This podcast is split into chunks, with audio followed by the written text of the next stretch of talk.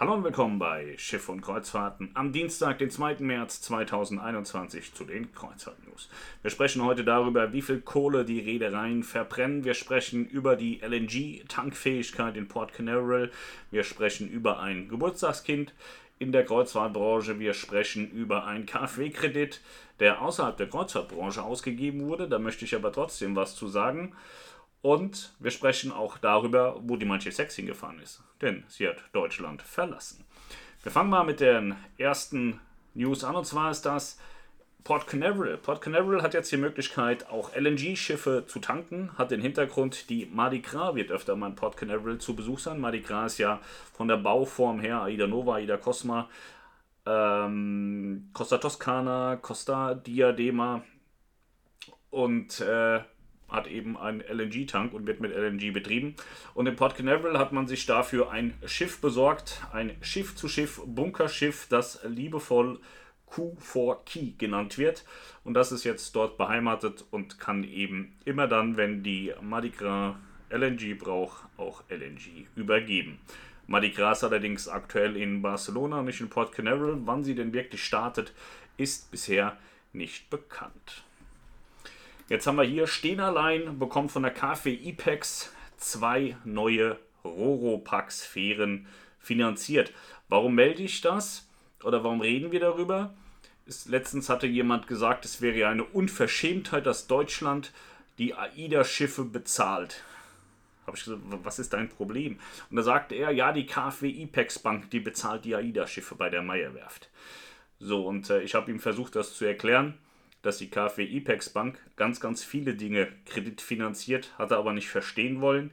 Deswegen wollte ich das einmal mitteilen. Also die KfW IPEX Bank hat jetzt zwei Stehnerlein-Fähren finanziert, die allerdings in China gebaut werden. Und ähm, ja, viele Schiffe, die auf der Meierwerft gebaut werden, mitunter eben auch die AIDA-Schiffe, werden ebenfalls von der KfW IPEX Bank finanziert. Sie werden aber auch allerdings von Dritten nochmal abgesichert. Also hier bei der Finanzierung der zwei E-Flexer-Schiffe für Stehnerlein gibt es eine Kreditabsicherung ebenfalls nochmal aus China. Das darf man dann auch nicht vergessen und Kredit ist ja Kredit, Kredit zahlt man zurück. Ich fand es sehr lustig, wie er erzählte, dass die KfW-Bank die AIDA-Schiffe bezahlt und sonst niemand, was ja an sich schon irgendwie unlogisch ist. Aurora Expeditions möchte im Juni 21 wieder starten. Und zwar möchten die, ist ein australischer Veranstalter, sie möchten zu Hause im australischen Markt starten im Juni 21. Ob das passieren kann oder passieren wird, steht in den Sternen. Das ist auf jeden Fall der aktuelle Plan von Aurora Expeditions. Die MSC Seaside hat mir angesprochen, die startet jetzt im Mai. Ich habe hier noch einmal die Termine am 1. Mai, am 8. Mai, am 15. Mai, am 22. Mai und am 29. Mai. Sie startet, also die Hauptroute ist Genua, Seetag, La Valletta, Siracusa, Taranto, Seetag, Civitavecchia, Genua. Und ähm, ihr könnt in allen italienischen Häfen einsteigen. Das ist überhaupt kein Problem. Buchbar ist das Ganze in der Kreuzfahrt-Lounge, wenn ihr das machen möchtet. Es gibt weitere Informationen zu der Antarktis-Kreuzfahrt der MS Hamburg. Da gibt es jetzt auch die Preise aller anderen Kabinen. Und äh, ja, gibt noch relativ viel Information. Kreuzfahrt Lounge hat wahnsinnig viele Anfragen dazu gehabt. Ihr könnt euch da jetzt gerne nochmal hinwenden. Die haben jetzt alle Informationen vorliegen. Gestern war das nur die Pressemeldung. Jetzt haben wir auch die ganzen anderen Preise dazu und die Buchbarkeit der Reise ist mittlerweile auch gegeben, ging gestern auch noch nicht. Dann haben wir Hurtigruten, die haben gemeldet, dass sie in 2020 195 Millionen US-Dollar verloren haben. Das sind 160 Millionen Euro. Ähm, interessanterweise haben sie aber auch 2019 schon 20 Millionen US-Dollar minus gemacht, beziehungsweise 17 Millionen Euro.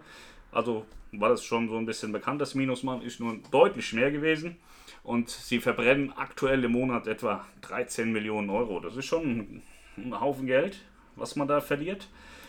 Jetzt kommen wir mal zu den großen Cruise Lines. Und zwar die Carnival Corporation führt das ganze, ja, das ganze Leid an sozusagen. Etwa 600 Millionen US-Dollar verbrennt, verbrennt Carnival Corporation in einem Monat 600 Millionen US-Dollar. Die Royal Caribbean Group ist ja, ungefähr die Hälfte, 250 bis 290 Millionen US-Dollar verbrennen die im Monat. Und Norwegian Cruise Line verbrennt 190 Millionen US-Dollar. Das ist ein Haufen Geld, was da einfach mal so sich in Luft auflöst aktuell. Aber es wird besser Und äh, wir wissen, haben wir ja schon mal gemeldet, die Carnival Corp hat gesagt, 2021 kommen sie komplett durch, ohne einen Cent einzunehmen. Die haben sich gut refinanziert, haben sich auch nochmal im Kapitalmarkt bedient. Also bei denen, ja, ich möchte nicht sagen, läuft's, aber ist zumindest abgesichert, dass die jetzt auf die Schnelle nicht kaputt gehen können. Wir haben noch einen neuen Catch of the Day. Der ist ab heute auch schon Buch bei MSC Grandiosa. Ähm, lustigerweise gar keine Kurzfristreise, sondern sieben Nächte vom 8. November bis zum 15. November. Und zwar eine Mittelmeerkreuzfahrt im westlichen Mittelmeer. Genua, Cevi, Palermo, La Valletta, Seetag, Barcelona, Marseille, Genua, Innenkabine 399, Außen 529, Balkon 599, Suite 919. Auch hier wieder gerne an die Kreuzfahrt Lounge wenden, die helfen euch dabei. Ich habe die Frage bekommen, was macht die Mein Schiff 6, wo ist die hin? Und zwar ist die Mein Schiff 6 in Wilhelmshaven gewesen und hat dort ja eine neue Kurbelwelle bekommen. Und äh, jetzt ist sie weggefahren. Und zwar ist sie nach Dänemark rausgefahren in Richtung Skagen. In Skagen liegen verschiedene AIDA-Schiffe auf und ja, sind waiting for order. Sie warten auf eine, auf, auf eine neue Arbeit. Und das sieht mir erstmal so aus, als würde die Mein Schiff 6 sich auch dorthin gesellen und sich auf Rede legen und abwarten. Allerdings tauscht AIDA auch ganz gern mal Crew in Skagen aus. Die haben mitunter die Perla dort liegen gehabt und haben die Perla-Crew da aufgefüllt. Kann natürlich auch sein, dass man die Mein Schiff 6 dort mit Crew befüllt. Aber das sind Spekulatius. Das kann ich nicht zu 100% sagen. Es wäre allerdings, äh, wie soll ich das sagen, es wäre nicht ungeschickt, mal langsam Schiffe fertig zu machen. Denn ich habe das Gefühl, dass sich bald in Deutschland auch wieder was bewegen kann. Morgen ist die Ministerpräsidentenkonferenz. Für morgen erwarte ich da jetzt noch nicht so viel, aber im nächsten Step erwarte ich dann ein bisschen was. Und äh, das wird sehr spannend und dann ähm, sollte man vorbereitet sein, würde ich behaupten. Genau, ähm, morgen machen wir einen großen Stream, da reden wir dann auch über die Ministerpräsidentenkonferenz und schauen uns mal so ein bisschen an, was das heißen kann für Ostern 2021 im Kreuzfahrtsegment. Ich hatte noch eine Frage. Gleich mal eine Frage für morgen bei Flusskreuzfahrten. Sind da momentan Ausflüge auch obligatorisch oder kommt man auch so vom Schiff runter? Ich war ehrlicherweise nicht auf Flusskreuzfahrt im letzten Jahr, aber ich hörte, dass man da eigentlich auch so von Bord gehen konnte, wie man das wollte.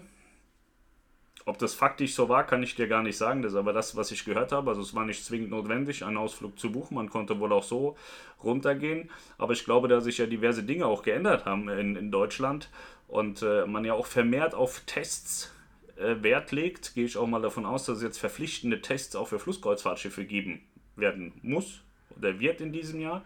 Das war äh, vorher auch nicht überall so. Ich glaube, Nico Kruses hatte irgendeinen Test gemacht, war aber nicht bei allen Reedereien gleichermaßen so, dass da alles durchgetestet wurde. Deswegen muss man abwarten, wie das jetzt ausschaut, wenn die deutschen Flusskreuzfahrtschiffe wieder unterwegs sind. Das ist ja im Moment auch noch abhängig vom äh, Beherbergungsverbot, was ja akut noch ähm, zum Tragen kommt und dann wird man sehen, was die Bedingungen sind. Aber soweit ich das gehört habe, konnte man im letzten Jahr frei von Bord gehen. Ja, das waren die Kreuzfahrt-News am Dienstag, den 2. März. Wie gesagt, morgen kommen wieder die Kreuzfahrt-News, wie jeden Tag. Und zusätzlich werden wir morgen einen Livestream machen. Ich schätze, wir streamen morgen um 18 Uhr. Ja, das schätze ich nicht nur, das machen wir wohl auch so. Ich habe das angekündigt bei Facebook und auch bei YouTube. Kann sein, dass ich das nochmal eine halbe Stunde nach hinten verschiebe auf 18.30 Uhr, aber irgendwo zwischen 18 und 18.30 Uhr werden wir morgen einen Livestream machen, so wie ihr den kennt aus den letzten Wochen. Und damit verabschiede ich mich, denn ich habe jetzt einen, ja, einen Stream mit äh, Alexander Ewig von AIDA, mit meinen äh, fünf Begleitpersonen der Nobody's Perfect Cruise, unserer Behindertenkreuzfahrt sozusagen. Wir sprechen heute einmal äh, zu sechst, zu siebt, glaube ich, zu siebt sind wir. Und das machen wir eben jetzt und deswegen wünsche ich euch einen wunderschönen Abend und dann sehen wir uns morgen wieder. Macht's gut. Ciao.